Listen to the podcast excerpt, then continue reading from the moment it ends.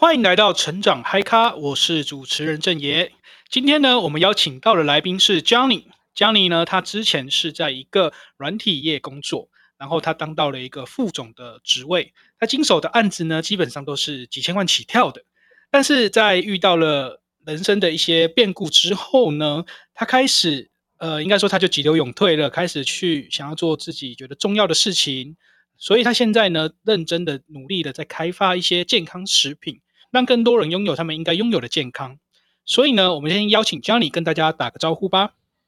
Hello，呃，各位线上的呃好朋友，大家好啊，郑也好。呃，Johnny 其实是我之前就是在外面上一个新零售课程认识的同学，就是从他那边也可能聊了聊到了一些资讯服务业的一些状况，所以。这一次呢，就是邀请他来，就是我们节目的这个访谈。那希望他可以把他的经验在我们节目上做一些分享。好，那第一题呢，就是我想问 Johnny，你在为什么会想要这么积极的研发这些健康食品呢？OK，其实是啊，源自于一场人生的一个生死的一个疾病。这么严重？是啊，大概在六年前的时候啊，因为我是在资讯呃科技业在上班。那这种、嗯、这种资讯业其实它是属于那种高压高压力啊，常常步于高压力，然后那个步调非常快，那加那个、嗯、那个时速工，其实老实说工时是很长的，然后加上因为我是担任高阶主管，所以也要应酬。那到了假日呢，就想要好好的放松，就像那个 potato 一样，就坐在沙发不想动。那所以呢，其实就很少运动。那其实这样的生活形态呢，就老后来才知道，其实这是很糟糕的一个生活形态，然后也让我导致一个疾病，让我呃找上门这样子。哦，所以它变成说是一个工作压力下的恶性循环。是啊，是啊，就是工作已经把你所有的精力都奉献在上面了，然后假日的时候也不会想要就是去运动或是去做一些比较休闲的活动。没错，就只是想放松自己，就拿个遥控器电视这样一直乱按这样子。那。你说疾病找上门是有是很重大的疾病吗？是的，我们常常在电报章杂志常常看到很多的资讯产业人常常会有个疾病，就是心血管疾病哦。嗯，那其实我其实也也呃一样面临这样的一个状况，那我也蛮严重的。嗯、其实我算幸运啦，其实 其实我当时的那个心脏的阻塞已经在医院里面已经手术房已经到九十四 percent 了，也就是只剩下六 percent 的空间可以让血液在。呃，通过，那这里有多痛苦呢？其实它其实让我最重要就是心痛，第二个就是会感到呼吸困难，因为血液会呃送氧气，然后就会呼吸不到那一种空气，让我非常非常的痛苦，嗯、甚至痛到最严重的时候，痛到那种有一种生不如死的感受，所以才觉得啊，真的是当下真的是觉得这样划算吗？就是血液已经打不回心脏，或者是说心脏已经打不出去血液。对，然后就是呼吸非常的困难。那我常常想说，这个有点可能类似现在的那一种呃，武汉肺炎那种肺部整个纤维化一样，呼吸不到那个空气的痛。我觉得应该类似蛮像的。虽然它是一个肺部一个心脏，不过对于呼吸的那个渴望程度，我相信应该是差不多的。哦，就会感觉就是。呃，血液的那个含氧量，或者说已经那个脑部已经缺氧的感觉吗？是是是。哦，所以因为这样子的一个疾病，所以导致你现在是想要研发这样的健康食品吗？是的，因为我觉得整个手术后，在躺在床上的时候，在医院躺在床上的时候，就一直不断的思想思考说，那这段日子是怎么了？然后再来家人在旁边的那一种担忧、担心的感觉。让我其实也很愧疚，说，哎、呃，其实我这样的做是是对的吗？然后就慢慢就去体啊、反省自己，后来就体认到一个，就是唯有健康啊，所有的幸福才是真的。你不用去，你把自己身体照顾好，别人也不用来帮忙你，呃，不用来照顾你，那大家都是最快乐的。那我在想说，那这样的话，是不是能不能在一个呃工作啊、家庭跟健康可以去取得平衡？那因为以前的资讯产业里面是上班族，所以就是有些是、嗯、呃身不由己，你就要跟着公司的步调。那我就想说，那我是不是来做一个创业？那创业自己当然 owner，当然创业有另外一些呃呃压力，但至少是自己的。第二个就是说，在时间上也比较好控制。那剩下呢，在健康的部分呢，当然我就是选择一个属于看能不能啊，研发一个健康食品的部分，帮助自己也帮助别人。这是我的一个想法。哦，了解。所以就是因为这样，应该说在软体业高压力的情况下，导致健康出现的问题，那甚至是会严重到影响到生命的一个程度。是。那最后就会觉得说，自己的人生这样走一遭是值得的一件事情吗？应该把自己的生命奉献在工作上吗？是。那最后就会希望可以。呃，做一些或研发一些健健康食品，然后让别人也一起健康，这样子。是的，因为我就想说自己也可以使用，然后别人也可以帮助别人，这样。嗯，了解。好，嗯、那这个问题我们先到这边。再来第二题是，你曾经还做过什么工作吗？其实从我退伍呃北上哦，到台北来上班，嗯、我总过经过两个在。创业之前，我经历两个不同的产业。我的第一段产业其实是食品业，然后第二段的产业就是后来去读书，后来就再转转一个领域，就到资讯服务业。那我在第一个阶段的食品业，其实我工作了将近六年的时间。那蛮有趣的，这家公司其实是。呃，一家呃贸易商，可是呢，他从贸易商又自己做冷冻仓储，又食品加工，一直到他也自己开了那个日本料理的一个餐饮，就等于当时有一条龙的一个服务。那在这样过程中，因为他其实是一个小公司，因为当时早期的公司都不是很大，所以个人的从事的工作呢，就是阿里巴巴都做，像呃现场的生生产啊、企划、总务、资讯管理、配送。等等的，包含新产品的研发，我都有做一个参与。所以那一段时间虽然是在单一家公司，嗯、可是我的工作的内容其实是非常的一个丰富。嗯，但可是这样子从事不同的工作职务，对你来说，你觉得是有帮助的吗？嗯，我觉得初期的不会感觉到它的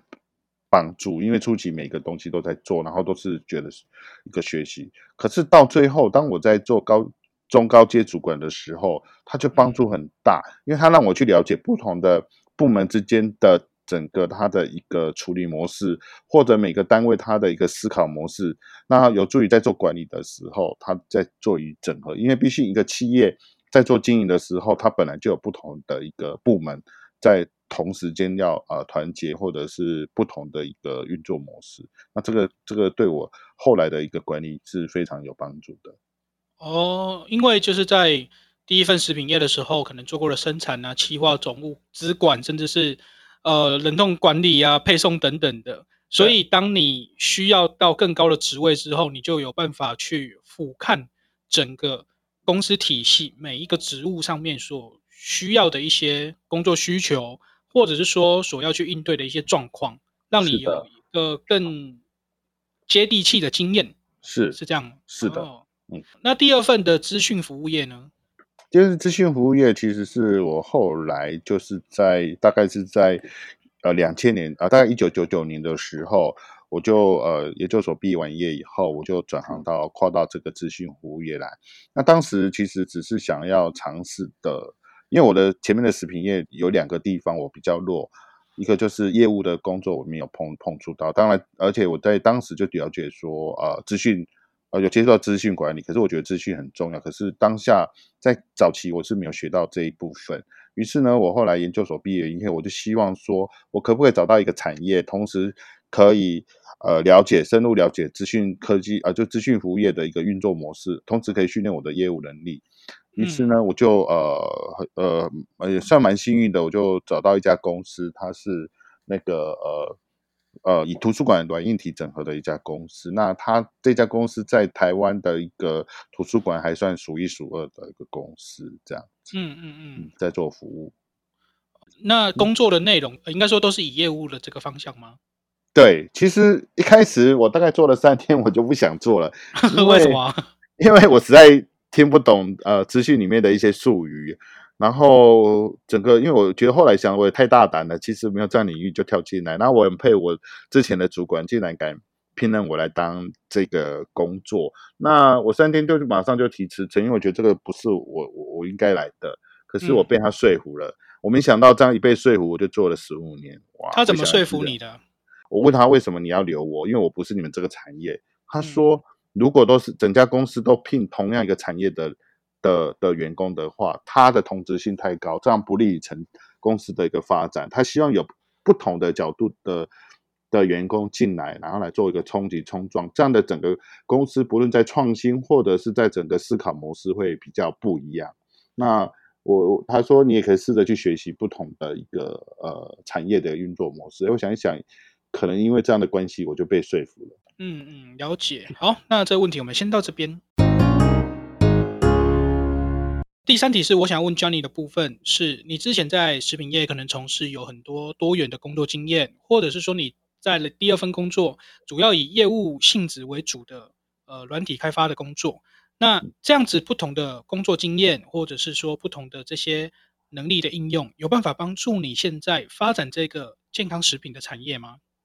嗯，是的，绝对有的。以在食品业来讲，我长达六年的部分，其实都是在跟食品里面去做一个呃呃管理。那因为它。呃，首先，呃，必须要重要的在，尤其在现在健康食品，它最重视的就是一个食品的法规，包含它的呃原料的一个管理，它食品的添加的东西，甚至它的一些用词等等都规范的非常严格。为什么政府要这样的一个管理呢？因为它是一个食安问题。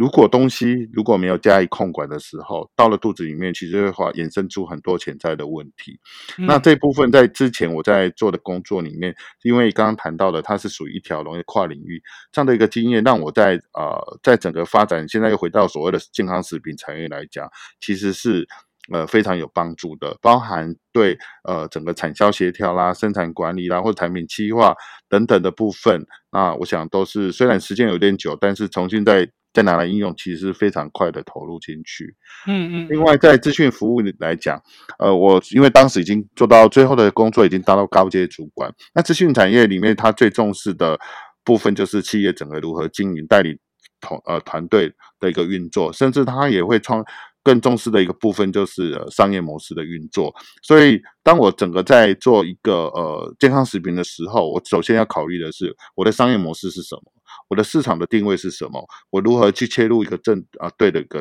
呃一个市场，那当然。嗯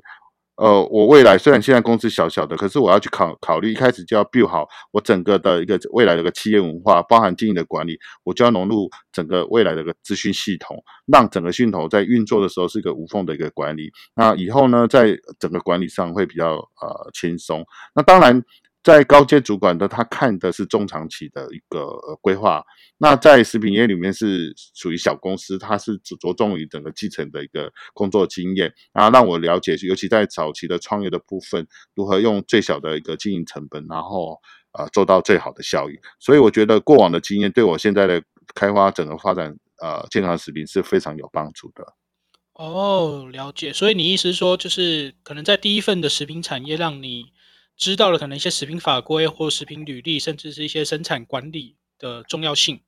是，然后导致现呃，应该说帮助了现在在研发这一些健康食品的时候，让你更有经验可以去做参考。嗯哼，然后再来就是在资讯服务业，你可能因为你也算是当到了一个高阶主管，所以你会去了解到了可能企业的经营啊，或者是说商业模式，甚至是整体的企业文化的创造。是。然后帮助现在在你自己建立自己的公司的时候，其实这个部分它也可以去做沿用。是的，因为一个公司的创立虽然小小的，如果你能把基础打好，那未来就像盖房子，你把基础盖得好，未来的整个发展，其他的整个呃成本跟它整个发展性都是最好的。所以一开始就要好好的把，嗯、虽然是小小的，可是这时候的打造是最简单。呃，干扰性最好。如果一开始打好的话，那未来就会更轻松。嗯嗯嗯，了解。好，那这问题我们先到这边。再来第四题是，你从资讯服务业的副总到健康食品的经营，它其实横跨了是不同的产业，甚至是不同的专业。那你觉得这个跨领域的过程当中，最困难的事情是什么？OK。我想，针对我个人，可能每个人面临的不大一样，但针对我个人来讲，我认为是每个产业的 domain know-how，我觉得它只是这个部分，因为每个领域它的整个运产业的一个运作模式、需求文化等等的都有它的特殊性。那你要进去到那个产业里面，一定要花费很多的时间、人力成本才能去了解。那举例来讲哦，因为我以前在做图书馆的时候，它其实是一个半封闭的产业。我常常面临到我的配合厂商，他说：“哎，最后你们怎么自己不卖呢？”他说：“哦，因为我们不了解你的产业运作，因为你们讲的术语我们听不懂，所以与其他在再去做推广，倒不如来找我们合作是最快的。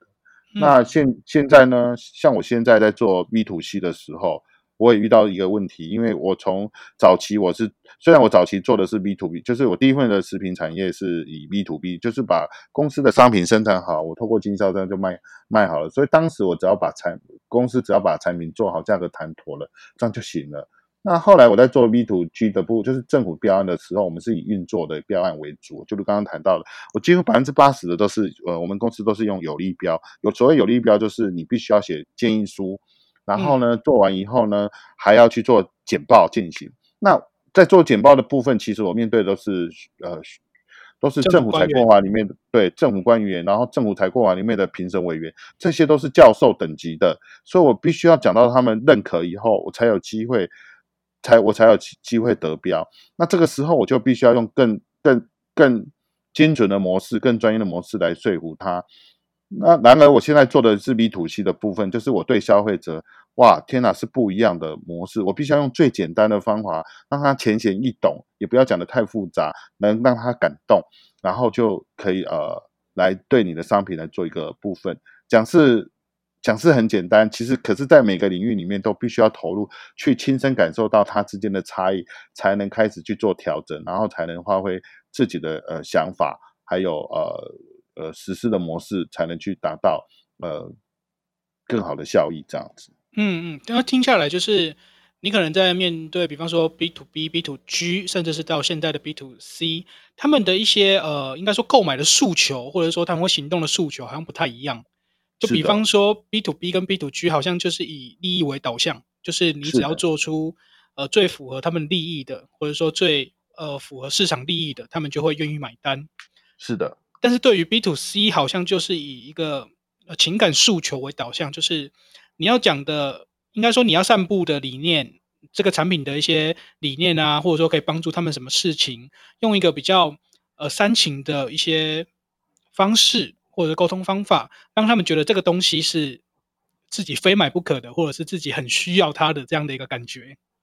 没错。其实我一开始在运作的时候，我原本想套用我之前的工作经验，然后呢，我就把我我我现在的产品就写得非常的专业化，然后我面对的写的都是非常的一个学术，每每个话语我都要去用我的商品去对照医学的研究的 paper，然后把它转写出来。可是当我在一开始在推广的时候，每个人说，呃，你讲的很专业，但但我听不懂。哦，对。然后这个是一个从学术转到市场，其实好像蛮多人会遇到的困扰。是，然后我我当时想说，对啊，我以前面临的委员、政府、我的业主，他们都要讲得很专业，他才能买单呐、啊。可是我现在面 B to C 是，我写的那么专业，他说你好专业，但我听不懂你在讲什么。你可不可以简单的告诉我，你的产品对我的帮助是什么？嗯，然后我就说，哦，最简单的方法就是帮助你排便顺畅，养你的肚子的好菌。OK，好，他说好，这样就够了。我说哇，原来是这么简单。嗯，这个讲是很简单，但是对我摸索已经摸好久了。呵呵，所以就回到说那个 know how，domain know how，其实就是每个领域的的运作模式，对我来讲真的是一个蛮难的部分。OK，所以你觉得最难的部分就是在于你说的 domain know how 啊，就是每一个产业或者说每一个面对不同的消费族群，他们需要的一些运作模式是不一样的。是的，所以去转换自己的，不管是心态或者是做法，都是一件嗯蛮困难的事情。你面对其他也想跨领域的人，可能是不同的产业啊，或者是不同的领域，你觉得你会想给他们什么建议吗？哦，我会给他呃三个层面的呃建议哦。首先第一个就是心态，嗯、因为你当你想要跨到每个产业里面的部分。你千万不要以你要赚的利益为导向，这有时候你很容易在初期遇到困难，你就会呃遇到挫折而放弃。你应该是选择你对你自己有兴趣的工作，这样有热情才不断的会去投入，然后最终一定，你只要你坚持下去，就会得到一个满意的结果。嗯，在心态的部分，第二个就是你要去设定目标，你的目标，因为整个目标的一个的。呃，因为现在的整个资讯非常爆炸，资讯非常多，随时都会改变。那很多的讯息会不断的出来，会影响到说我我这样的路到底是不是对的？那我觉得你应该是先坚定模式以，以从就设定一个以终为始，就是说，假设我从五年的再呃往往后先看呃往前看五年，然后再回头来看现在说，说那我应该怎么走？然后分阶段来来进行。那这样的东西其实。呃，在你的整个推广，你也比较不容易遇到挫折而放弃。那当然，在刚刚谈到的第三个就是思维的部分，因为资讯很多，其实不论是真消息或假消息非常多，你得到的资料，别人会有别人很多的东西，你可能都从网络呃去做学习的。那这个里面的讯息是非常多复杂的。那我觉得自己要训练成要有独立思考的一个。呃，模式，然后或者是逆向思考。所谓独立模式，就是说那么多讯息，你要坚定你自己的想法，千万不要让某一些讯息出来就改变你，因为它不见得是是是真的。第二个，嗯，逆向思考，这个思考就是为什么要称为逆向？因为大家都在做这件事，如果你跟着做，其实你没有这样的一个呃呃一个呃位阶或者一个定位，那你要跟着别人，要从不同的角度，就是说很多人往那边走，你偏偏要往另外一个方向。去做一个定位，这其实反而能脱颖而出，因为比较能最后才能有胜出的一个机会，这样子。嗯嗯嗯，哦，所以总结下来就是，你想要给也想跨领域的人三个建议，一个建议可能就是，呃，应该说第一个建议可能是不要以利益为最终诉求，应该是做自己有热情的事，你才能可以不断投入。那最后透过这个不断投入的过程，你才会有机会，应该说更有机会产出一个自己满意的结果。是，那再来是你觉得要去设定一些目标，嗯哼，甚至是阶段性目标，你才会有一种目标达成的感觉，嗯，然后分成几个阶段，然后不同的阶段不同的可能方法啊，或者是说不同的资源去做运作。是，那再来就是你觉得在尤其是在现在资讯爆炸的时代，应该要建立一个是独立思考跟逆向思考的呃思维。逆向呃，独立思考，它好像就是说，不要，应该说不要人云亦云，不要谁说了什么你就去做什么，这样反而会失去自己的一个立场。然后再来就是逆向思考，就是去做别人不会做的事情，应该好，这个比较像是在创造差异化，是这样比较有机会让别人可以看到你的独特性。是的，OK，好，那这个问题我们先到这边。再来第五题是我想要问 Johnny 的是，跨领域对你而言，你觉得最大的收获是什么？OK，呃，跨领域里面我觉得有两块部分，一个是职能的跨领域，就是跨不同的职那个工作这样部门的部分；第二个就是跨产业的领域。首先谈到的是跨。这个呃部门的一个领域的部分，因为刚刚如谈我过过往的工作，其实我都做过，几乎每个产业呃，包含产销、人、化、财、资，我都有经历过。嗯，那一开始我在做的时候，每一段的片段的时候，其实我都很辛苦，因为每个领域都有很强的同事，然后很强的主管会对你的要求。其实对我每个东西都是一个很，那么老实说还蛮蛮辛苦的一个部分。可是当我做到。这每个部门我都参与的时候，当我后来当高阶、中高阶主管的时候，反而让我如鱼得水，因为我知道怎么去整合起来，我怎么去带领团队去做不同的一个呃一个发展，因为必须整个企业的一个运作经营，每一个部门都是非常非常重要的，所以我觉得这种职能上的跨领域对我来讲其实帮助很大。这就后来很多的同事，早期我可能不如他，可最后。呃，我都超越他，甚至以前的同事后来都变我的下属了。我想这是我在跨职能的部分，呃，最大的的收获。那在整个产业的跨领域的部分呢，其实以以早期我在做食品业里面，我学到了呃整个，我曾经也做过采购。那虽然我没有当过业务，可是我当后来我在资讯科技产业的时候，我当业务的时候，我首先了解的是哎，我面临的客户他的采购的想法是什么？于是我投其所好，嗯、我就可以去拿到很多的案子。其实是当时我当采购的一个的思考模式所呃而来的。那另外，因为我们后来的刚刚讲的，我们做了很多很多的图书馆很创新的部分。其实为什么很多的图书馆从事图书馆很久的东西，它都没有你，反而我可以提出很多的创新的 idea 呢？其实就一样，也是从我早期在做不同的产业，我没有被拘束，因为原来的在图书馆毕业的的一个同事们，他们早就被框框呃框就在这个圈圈里面，而我没有那完全没有这样的一个。呃，包袱，所以我对我来讲，我都可以天马行空，最后我很可以脱颖而出。那在第三阶段，我现在创业的时候，我既拥有职能的一块，因为我已经是老板，我必须要做统合。然后我今天进给了健康产业，我必须要在这个产业里面，当然很多的竞争对手，我如何要脱颖而出？就透过我以往我对不同产业的了解，再整合我现在产业的的一些 know how，我相信我未来可以垫高更多的一个竞争门槛，也可以提高我整个呃。企业的竞争力跟发展更好的商品这样子，嗯嗯，哦，应该说，所以对你来说最大的收获会从两个方向去思考，一个就是跨职务的跨领域，一个是跨产业的跨领域。是，那跨职务的跨领域，听你的说法，感觉就是虽然看似是一个最远的道路，但它其实走到最后，它其实是一个最短的道路。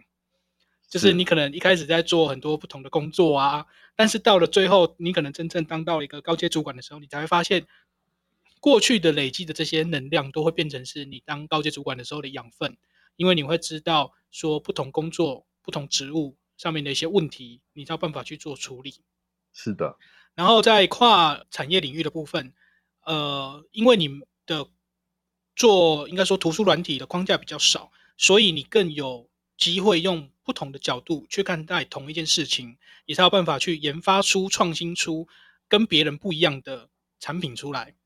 是的，哦，了解。这也就是我后的后来在呃在前一份工作，后来我最后我得到很多很多的案子，而且金额这么大的，其实我已经掌握一个一个部分，就是第一个对客户的了解，我知道他要什么；第二个，我可以提供他们的一个创新的 idea，因为这些图书馆。必须要去做出，因为它是它是拿政府的预算，然后要提供给消那个读者，所以它要不断的去产出它最好的价值，所以其中的一个部分就是要创新，然后我们就可以提供这样，嗯、这才是为什么我当时的服务的个单位，我可以拿到这么多案子的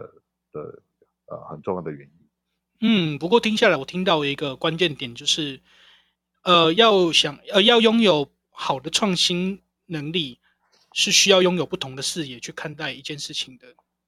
是的，非常正确。因为你不同的思维，你要经历到不同的东西，它会有助于你在思考的模式会有更宽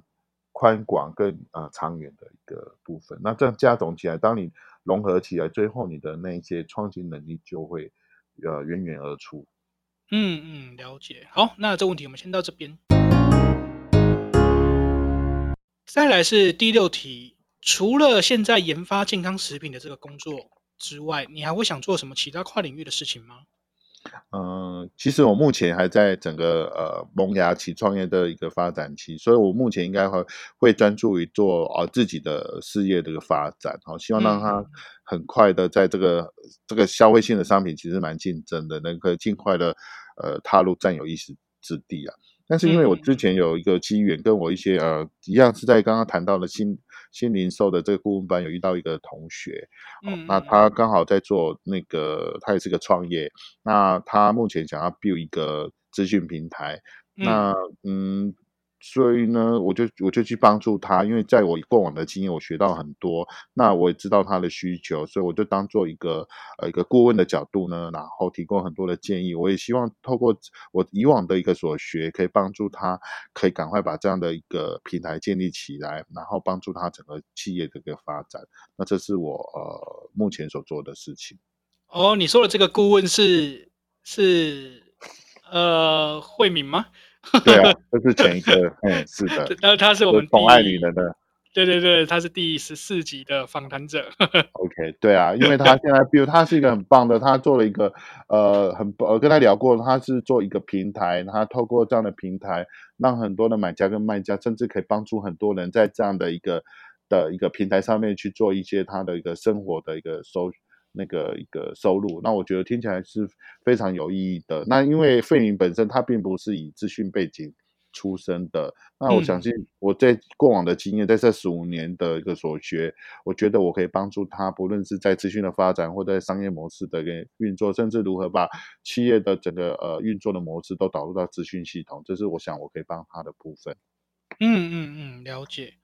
好，我们感谢今天 Johnny 的分享。他过去呢，可能是在呃软体业担任一个副总的高阶主管，直到人生生了一场大病呢，他才意识到自己真正应该追求的事情是什么。那他现在也自己创业，去专心的研发一些健康食品。他呢，也可以应用过去可能在其他食品业啊，或者是说在软体业的一些经验，帮助他现在在做创业的这件事情。如果呢，你想要更多了解 Johnny 的一些资讯的话，我们也会分享在下方的节目资讯栏里面。如果对我们的节目有任何的意见与回馈的话呢，也欢迎留言给我们。如果你喜欢我们的节目的话呢，也希望可以给我们的 Podcast 五星评价。我是主持人郑爷，我们下一集成长嗨咖见喽，拜拜。